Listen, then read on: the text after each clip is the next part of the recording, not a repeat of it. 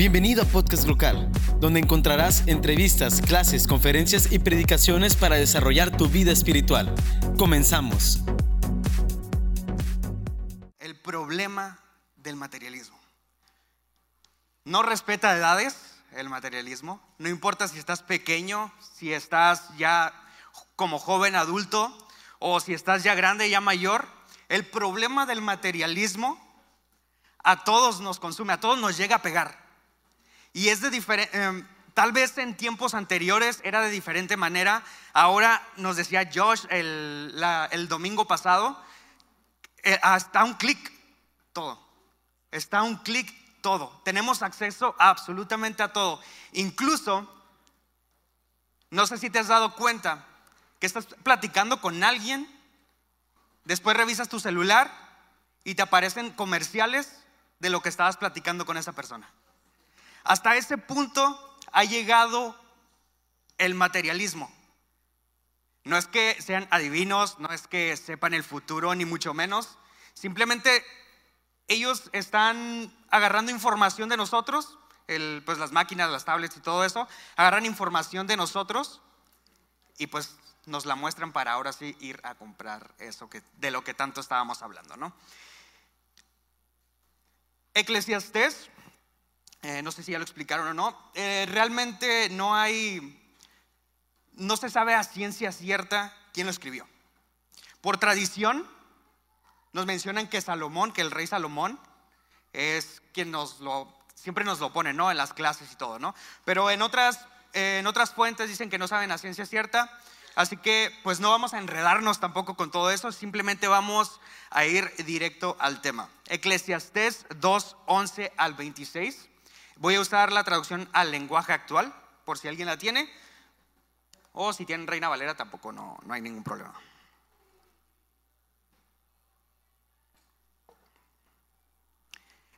Dice el 11.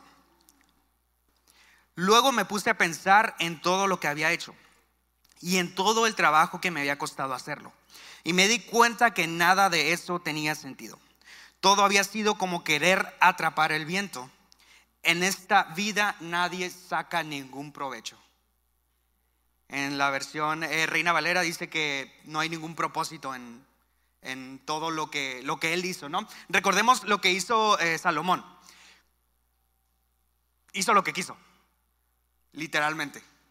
Tenía el dinero, tenía la autoridad, era rey, este, todo lo que quiso, absolutamente lo que quiso, lo hizo en su reinado.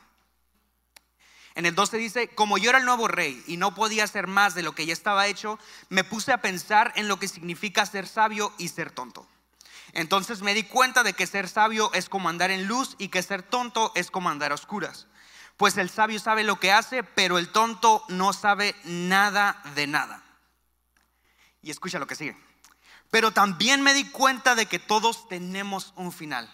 No importa si seas sabio o no importa si seas tonto, como lo dice la traducción en el lenguaje actual, todos tenemos un mismo final.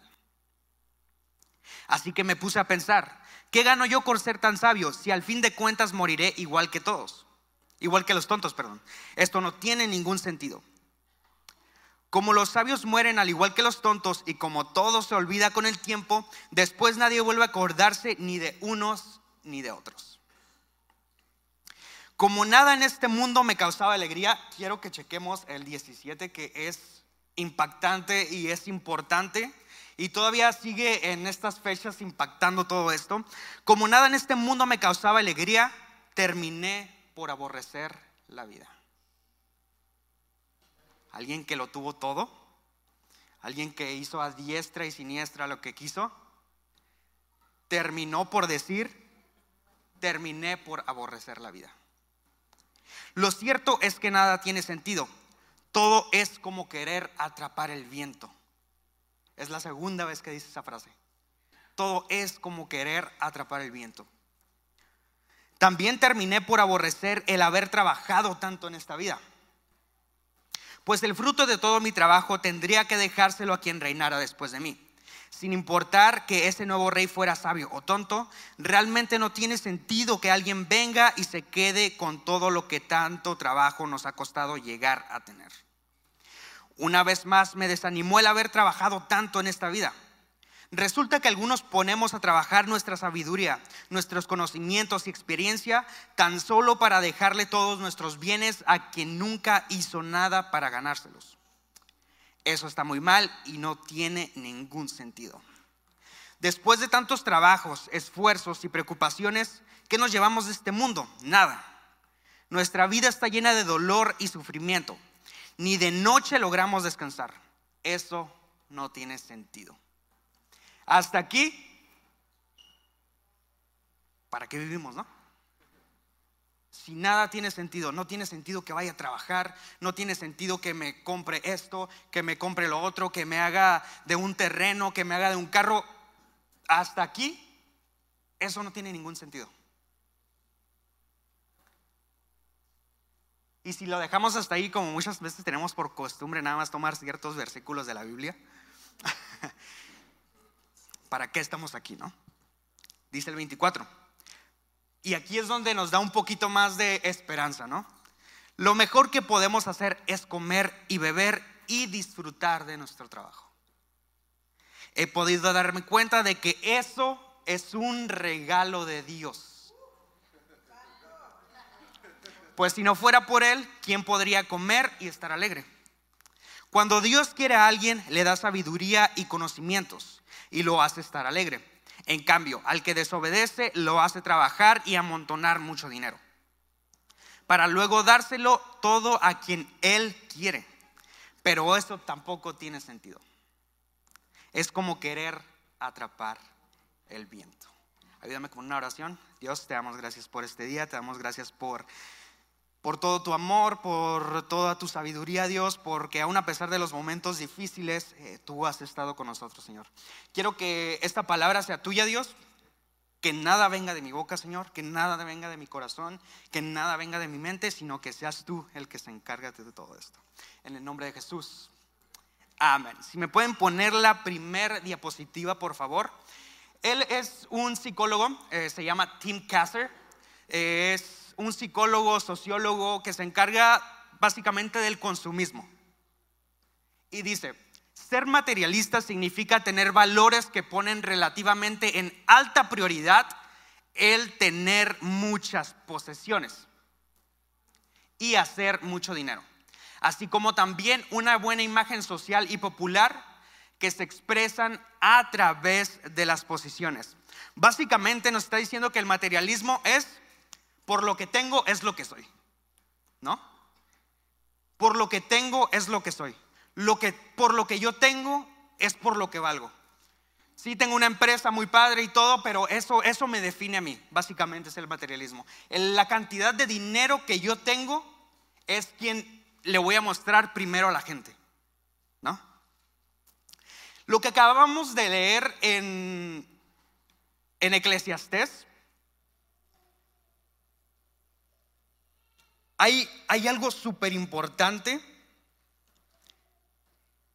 y ese algo es que si quitamos a Dios de la ecuación,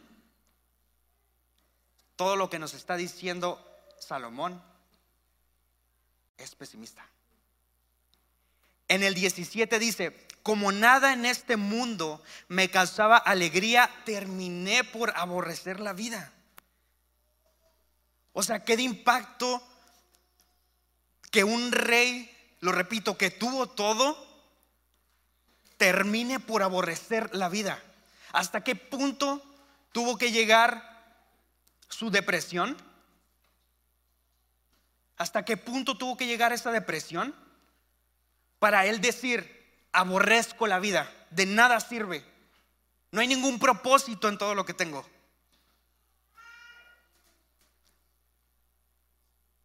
Porque la depresión es un problema real. No podemos quitarlo de aquí. No podemos escondernos de que existe. Es una enfermedad. Y no es algo contagioso, pero es una epidemia mundial más en este tiempo. Nos dice la Biblia que Salomón tuvo siervos, tuvo siervas, tuvo un proyecto de irrigación, tuvo lo que quiso tener. Incluso nos dice también que tuvo 700 esposas de cuna real y 300 concubinas. No puedo con una. Y él puede con mil. Bueno, quién sabe si podía, ¿no? Pero ¿cómo le hacía? ¿No? Tuvo lo que quiso, incluso mil esposas. En Primera de Reyes nos menciona esto. Y ni siquiera era avalado por Dios, ¿eh? O sea, en Primera de Reyes ahí mismo lo menciona. Ahí estamos viendo a Robin Williams, a Pedro Armendáriz, Juan Charrasqueado, a Janis Joplin y Kurt Cobain. Algo que ellos tuvieron en común es que llegaron a un punto en su vida en que tuvieron éxito, en que tuvieron fama, en que tuvieron dinero, en que tuvieron todo lo que quisieron. Tal vez no al volumen que lo pudo tener el rey en ese tiempo, pero a su volumen, a su manera. Tuvieron fama, salían en televisión, cualquier canción que grababan se convertía en un hit, pero no encontraron propósito en la vida. No encontraron propósito en lo que hacían aún a pesar de que tuvieron todo lo que tuvieron, el propósito, lo vamos a ver más adelante, pero el propósito ellos no lo encontraron. Estamos en una generación, igual que todas las anteriores, ninguna se salva, materialista, donde tenemos que tener algo para ser alguien. ¿Me pone la siguiente diapositiva, por favor? Eh, en el mismo estudio que Tim Kessler hizo, mm, sacó unos números. Casi el 50% de los veinteañeros de los años 70 decían que tener mucho dinero era importante. Y solamente el 25% no quería esforzarse para tener mucho dinero. En los veinteañeros del año 2008, yo creo que ahorita son más, dicen que el 62.3% dicen que es importante tener dinero, pero ahí está la gran diferencia. Ahora más personas no se quieren esforzar por trabajar ni por tener. Hoy en día me pegó mucho la prédica de Josh. Queremos todo así. Hoy yo decido qué quiero ver en la televisión. Hoy yo decido qué quiero comer, lo meto al microondas y en tres minutos está. No importa si es un salmón que en un restaurante te va a costar mucho dinero, tú lo puedes tener en tu casa por mucho menos dinero, lo metes al microondas y ya está. Hoy yo quiero, eh, quiero eliminar a alguien de Facebook o de la red social que sea. Ah, pues ahí está, a un clic. ¿No? Tenemos todo al alcance. Tenemos todo al alcance.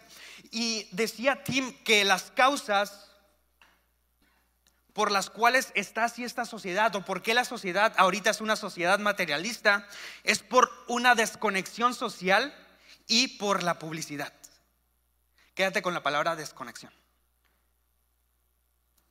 La publicidad nos bombardea todos los días todos los días, no importa si lees el periódico, si sigues escuchando el radio, si sigues viendo la tele, estás en internet, si a lo mejor dices, ay, mi celular es uno de los viejitos, no importa, sigue trayendo publicidad, uno noticias te sigue mandando mensajes, eh, todos los aparatos en los que estamos conectados nos bombardea publicidad diariamente. Incluso podemos ver, yo nunca he estado en Nueva York, no sé si alguien de aquí ha estado, podemos ver imágenes en Nueva York, en una de sus avenidas principales, tapizado de todo tipo de publicidad. ¿no? O sea, no nos salvamos de la publicidad y eso nos envía a querer consumir.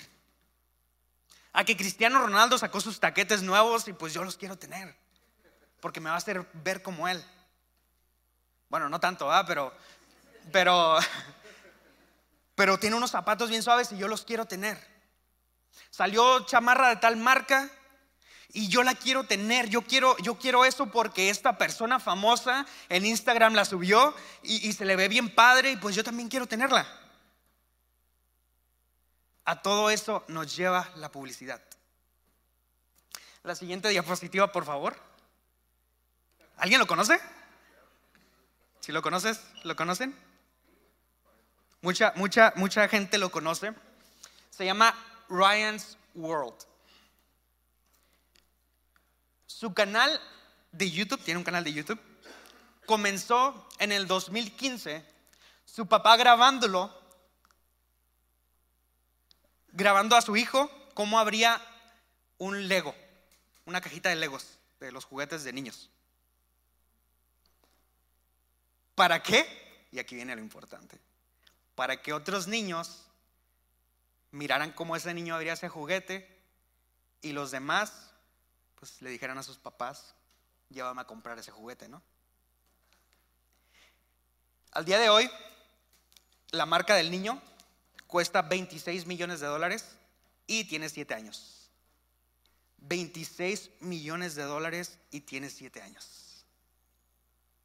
Hizo campañas para la tienda Target, que ahí lo miraba, entrabas a la tienda y pues te sorprendía el niño. Para la marca Colgate y para la marca Carl's Jr. Imagínate, o sea, el niño si no quiere estudiar ya y se mete a clases financieras para cuidar bien su dinero, ya tiene su vida resuelta. Si no llega una enfermedad o algo así.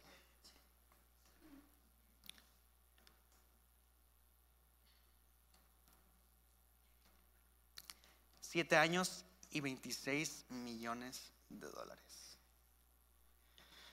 Tengo 28 y no tengo nada de eso. Te pone como que, hey, ¿dónde, qué, estoy haciendo? ¿Por qué no tengo esa cantidad de... O, por, o sea, a los siete años, no sé qué estaba haciendo, gastando dos pesos en la cooperativa de la escuela, yo creo. Y el niño tiene 26 millones. O sea, y no nada más el niño tiene la vida resuelta, ¿eh? Sus papás tienen la vida resuelta. Ok, me tiré mucho a, decirte que la publicidad es mala, que nos hace materialistas, que nos hace consumidores de muchas cosas que a lo mejor son innecesarias. Pero déjame decirte algo y lo remarqué ahí con letras negritas. No es malo tener. No es malo comprarte esta chamarra que te gusta y que a lo mejor cuesta un poquito cara.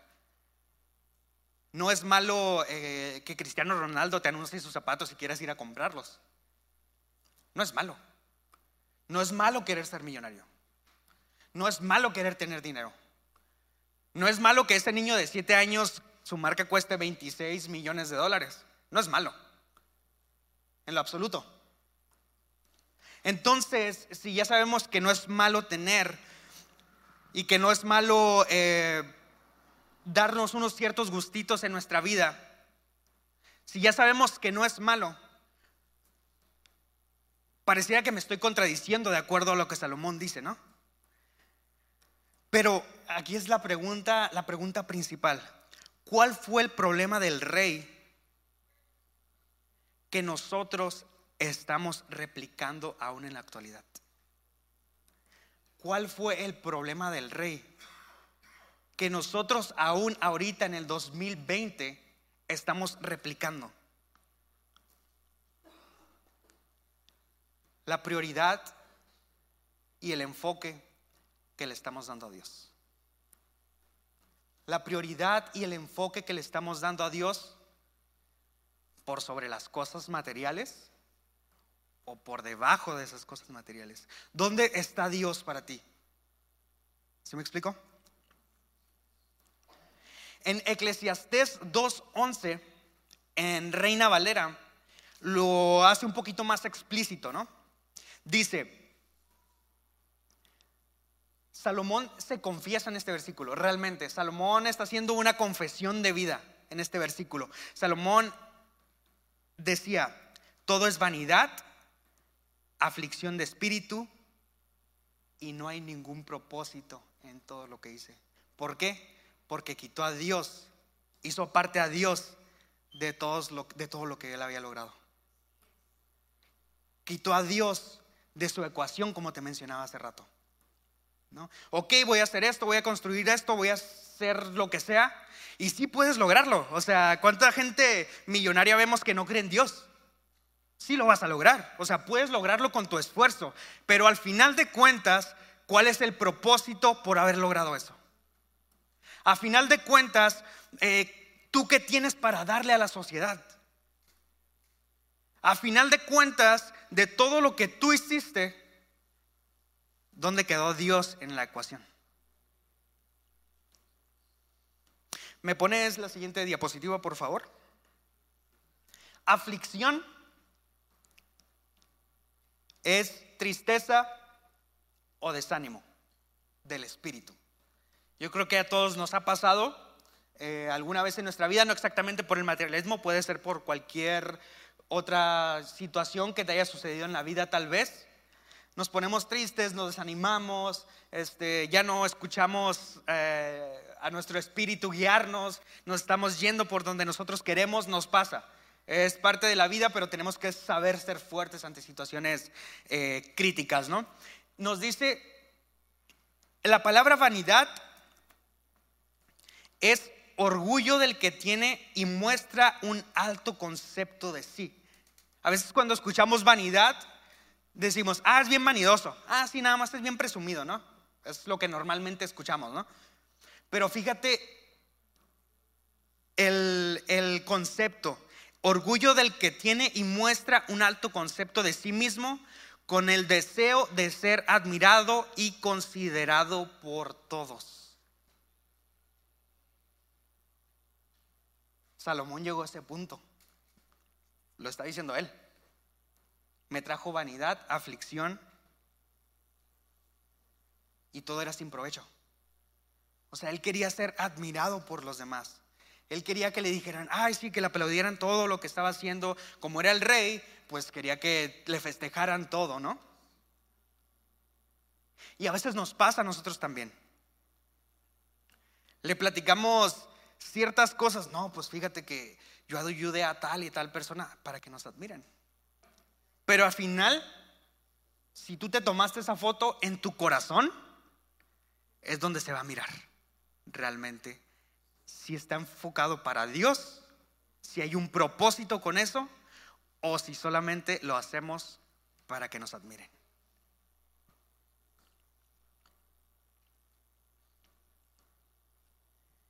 El rey tuvo una desconexión con Dios. Al fin y al cabo, pues, él tenía la autoridad, él tenía el dinero, tenía todo tipo de recursos para hacer lo que hizo. Lo malo fue que comenzó a vivir para él mismo y no para Dios. Y ahí es donde viene el problema de nosotros.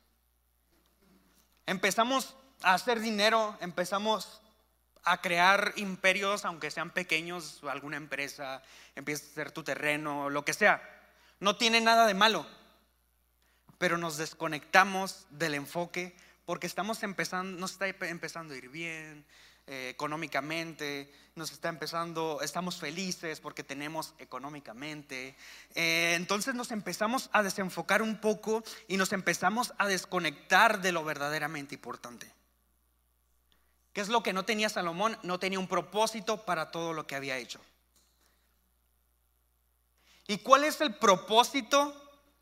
Todos tenemos un propósito que es de nosotros, que Dios nos hace, nos hace expertos o nos pule en ese propósito que es personal. Ya depende de nosotros si lo hacemos de utilidad o si no lo hacemos de utilidad también. Pero hay propósitos en la vida que yo traje a tres personajes, e incluso está Salomón en ellos, está David y está Pablo. Salomón dice que parte de nuestro propósito en la vida es temer a Dios y obedecerle, aun a pesar de todo lo que hizo. Eh, para David, su completa satisfacción llegaría el día cuando despertara en la vida futura, mirando a Dios en compañerismo con Él y siendo como Él. Y para Pablo lo que más importaba era el conocer a Cristo y ser hallado justo por la justicia obtenida de Dios a través de la fe en Jesucristo y vivir en comunión con Él, aun cuando eso le acarreara sufrimiento. Todos tenemos un propósito personal en nuestra vida en el cual Dios nos pule y Dios, Dios nos se manifiesta Dios en él. Pero hay propósitos universales que todo, todo seguidor de Cristo debe de hacer. Y nos es difícil, lo dice Pablo, aun cuando eso acarree sufrimiento. Y el sufrimiento para cada uno de nosotros es completamente diferente. Voy a abrir mi corazón. Para mí es muy difícil ser amable. Para mí es muy difícil ser servicial.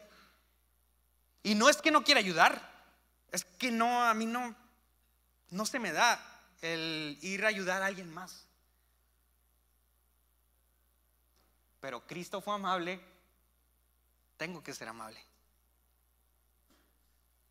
Aunque eso me acarree sufrimiento y no sufrimiento de que voy a ponerme a llorar y eso, no.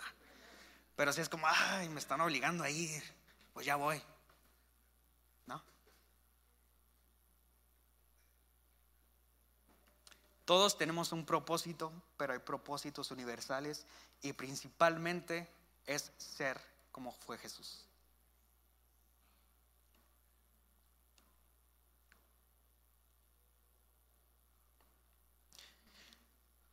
No sé cuánto tiempo me queda realmente, pero a lo mejor termino antes o espero no alargarme tanto. Pero déjame te cuento algo. Toda mi vida viví en Tecate. A los 19 años decidí dejar la escuela porque no me gusta la escuela. A mí no me, yo, no, yo no le llevaba propósito a seguir en la escuela, realmente. Personalmente, jóvenes que están aquí, si sus papás les están pagando la escuela, sigan en la escuela. Si son menores de edad, tienen que seguir haciéndolo porque sus papás todavía, no los, todavía los mandan. Pero a los 19 años, yo me di cuenta que la escuela pues no era para mí. O sea, para mí era pérdida de tiempo. Aquí está mi mamá, ella sabe. Y me acuerdo que mi papá me dijo, me acuerdo que mi papá me dijo, ok, si te sales de la escuela, en ese momento te vas a buscar trabajo, porque yo no voy a mantener parásitos. Así me dijo mi papá. Y son las mejores palabras que escuché hasta ahorita. Porque me hizo de un carácter. Y pues me dio miedo, ¿no? A esa edad pues me dio miedo y me puse a buscar trabajo por todos lados, ¿no? No sé qué hubiera, me dio un mes, me acuerdo que como que me dio un mes o algo así. Y no, no sé qué hubiera pasado si, si no encontraba trabajo en ese mes, ¿no? Eh, yo acababa de entrar a la iglesia, me acuerdo, tenía 19 años. No tenía mucho que, que, había entrado a la iglesia. Me acuerdo que cuando estaba en la universidad, eh, yo le mandaba mensajes a Eric y le decía, Oye, men, hoy voy a faltar a la escuela, ¿me puedo esconder en tu casa? Es en serio, ahí están los mensajes. Es en serio, no estoy jugando. Y me iba a su casa y nos poníamos pues, a platicar. Él sí estudiaba, él, él sí estudió, yo no. Bueno, hacer un paréntesis nada más. Me acordé. Entonces, gracias a Dios, eh, pues pude encontrar un trabajo. Eh, casi como a las eh, dos semanas más o menos, encontré este trabajo, dos, tres semanas más o menos encontré este trabajo. Eh, en una empresa donde empecé desde pues, un puesto normal como obrero. Ganaba muy bien, para ser un puesto normal, ganaba bien. para mi edad estaba bien. Después ascendí a supervisor. Y obviamente el pago era mucho mejor. Después de como cuatro años, ascendí a supervisor y el pago era bueno. O sea, realmente era, era muy bueno. Después de cinco años, eh, estuve cuatro años, me hicieron supervisor y más o menos como al año y medio o a los dos años, me hicieron gerente de una posición en mi empresa. Era el trabajo soñado, hermano. Me acuerdo que yo venía a platicarle a la gente, hey, me dieron este trabajo, ¿Sabes qué era? Tenía que ir a predicar a Israel la palabra de Dios. Tenía que ir a predicar a Israel la palabra de Dios. Me llevaron a Israel, me llevaron a Etiopía, me llevaron en primera clase. Hermano, o sea, yo dije, aquí ya está mi vida hecha. Ya, Ryan's World, quítate, te voy, voy para allá yo también. Ahí estaba, yo, el sueldo era, o sea, o sea, jamás me imaginé ver estas cantidades en mí, ¿no? Porque piensas en cantidades grandes y, ah, pues sí, pues tiene maestría, tiene doctorado, todo eso rollo, ¿no? Pero yo lo estaba viendo en mí, yo lo estaba viendo en mí. Y para mí era un sueño, ¿no? Yo, yo honestamente, yo sí tenía la camiseta bien puesta de la empresa. Y de alguna manera, yo no te voy a decir que en ese tiempo yo era el más entregado a Dios, porque no. Pero de alguna manera me mantenía. Por el tipo de trabajo me mantenía. ¿Sabes? Y aquí viene un momento, un momento, un momento que si yo quitara a Dios de la ecuación, para mí parecería absurdo. Pero poniendo a Dios en la ecuación, hoy entiendo por qué pasaron esas cosas. Por circunstancias que hoy entiendo, deciden retirarme del puesto. Digo, lo que me dijeron, si quitamos a Dios, para mí es absurdo por lo que me quitaron ese puesto. Pero hoy lo entiendo, ¿no? Después de tiempo yo lo entiendo. Me quitaron del puesto, pero no me corrieron. Me dijeron, ok, te vamos a quitar de ese puesto, te vamos a aventar al que estabas antes de supervisor, no te vamos a pagar lo mismo que tenías como supervisor, nada más del sueldo actual que tú tienes, te vamos a descontar 200 o 300 pesos. Estaba súper bien. Si lo pensamos en frío, o sea, eso me seguía conviniendo. Era menos responsabilidad, casi el mismo sueldo, tenía un trabajo seguro. Y déjame decirte algo, y no lo digo para... De la manera que lo diga, ya no lo tengo. No lo digo ni para vanagloriarme, ni mucho menos. Pero entre mi esposa y yo hacíamos aproximadamente de 80 a 90 mil pesos al mes. Hermano, te acostumbras muy fácil. Tres meses me duró ese puesto y decidí cortarme de ahí. En ese momento yo acepté yo acepté la otra posición que me estaban, que me estaban ofreciendo. ¿Por qué? No puedo llegar a mi casa sin un trabajo para el siguiente lunes. Yo pude haberme puesto en, en la actitud de no, córranme para que me dieran más dinero. Pero yo no, yo no sentía que podía llegar a mi casa y decirle a mi esposa, ¿sabes qué? Ya no tengo trabajo, ¿ahora qué hacemos? Porque mi propósito estaba en el dinero. pasó esto, llegó a mi casa, eh, le digo a mi esposa, y ella me hace una pregunta que era muy difícil de responder, que es muy sencilla de responder, pero a la vez muy difícil de responder. Y me dice, ¿estás seguro que quieres seguir trabajando ahí? Y le dije, no, no, yo ya no me iba a sentir cómodo, yo ya no me iba a sentir a gusto yo ya no me iba a sentir, eh, no sé, ya, yo ya nada más me conozco a mí mismo y yo ya nada más iba a estar pensando a ver a qué horas me hablaban otra vez para correrme. ¿Sí me explico? Yo ya nada más, porque pues así es mi mente, así trabaja, ¿no? Yo ya nada más iba a estar pensando en eso. Entonces, pues llegué al siguiente lunes, les dije que pues muchas gracias por todo. Después de ocho años para trabajar en esa empresa, eh, pues les dije que hasta ahí la dejaba porque pues no se había hecho justo, les fui sinceros, nunca grosero ni nada, pero sí fui sincero y les dije, ¿sabes qué? No se me hace justo lo que hicimos. Y viene otro punto crítico en mi vida, la decisión de irme de Tecate después de haber vivido toda mi vida aquí a hacer mi proceso migratorio. No fue fácil, hermano, no fue fácil. No fue fácil tomar la decisión, pero era una decisión que teníamos que tomar ya. Teníamos que tomarla. Entonces le dije a mi esposa, ¿sabes qué? Pues con el dinero que nos dieron, ni un peso más ni un peso menos fue con lo que arreglamos eso. Y ahí viene otra cosa. Acepté el trabajo, la otra posición que me estaban ofreciendo por el dinero.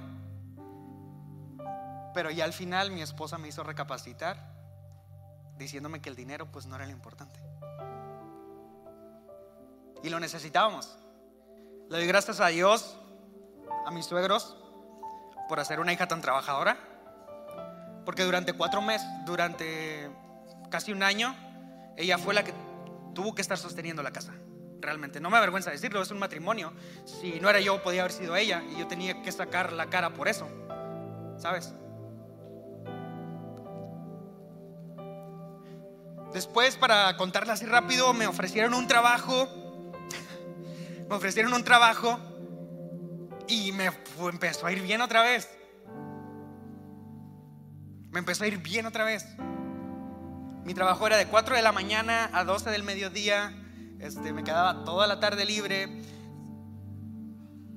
Pero sabía que mi propósito no era ahí y empecé a,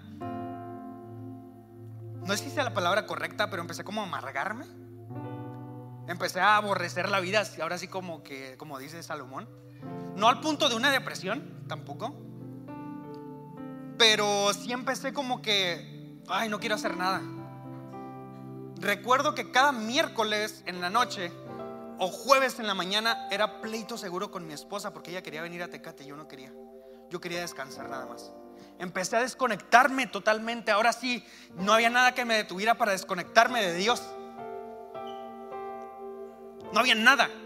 Tenía las puertas abiertas y yo, yo me estaba metiendo a esa puerta abierta. Yo me metí a esa puerta abierta. Dejé de venir a la iglesia en ese tiempo. Dejé de venir completamente. Nos estaba yendo bien. Mi esposa quería que viniera a la iglesia, pero no quería que dejara ese trabajo.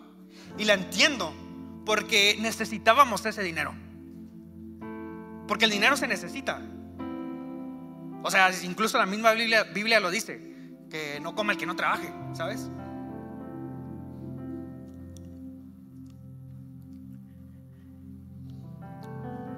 Se acercaba la fecha de la conferencia. Se acercaba la fecha de la conferencia, hermano. Y me tocaba tomar fotos no quería venir. De hecho, me esperé hasta el último momento para pedir permiso y no me dieron. Real. Hechos reales. Nada ficticio. Me esperé hasta el último momento para que no me dieran permiso. Pues sí me dieron. Fui con el más malo de los supervisores, el peor supervisor de todos.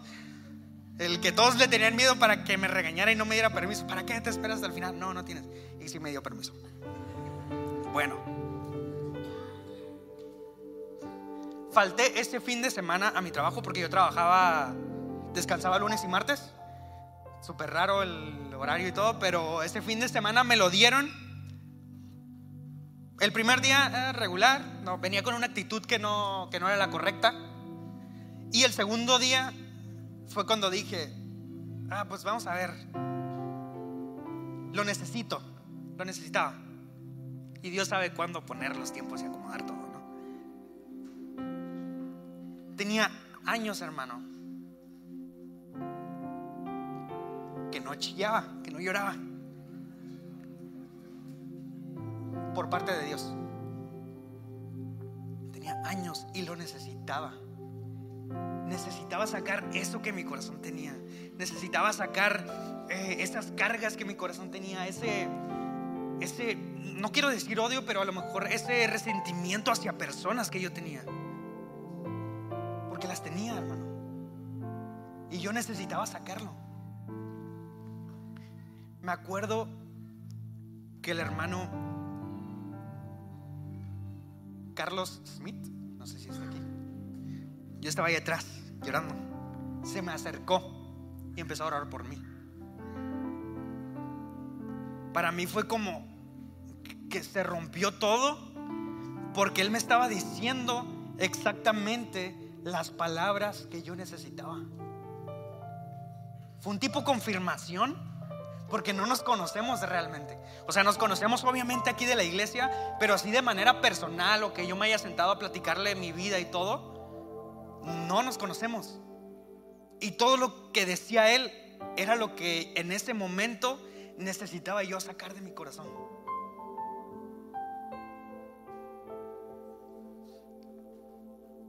Ese día en la noche, cuando íbamos de regreso a nuestra casa, su casa, le dije a mi esposa, voy a renunciar a mi trabajo.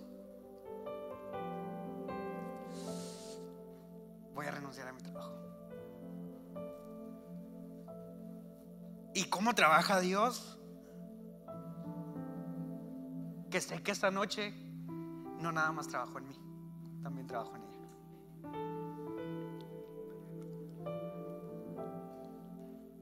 Al día siguiente hice un par de llamadas. Me contrataron para un trabajo temporal que nada más duraba tres meses. Hace dos semanas me hicieron permanente. Descanso los domingos. y eso pasó hasta que puse como prioridad a Dios.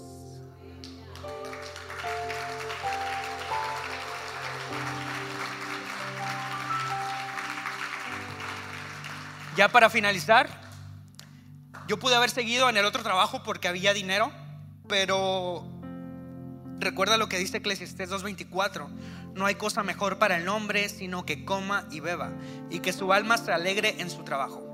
También he visto que esto es de la mano de Dios. Mi alma no estaba alegre en ese trabajo.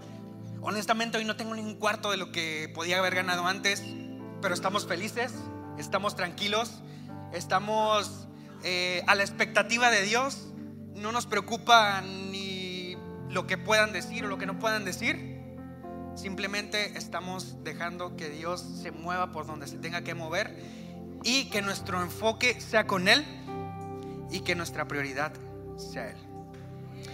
Así que hermano,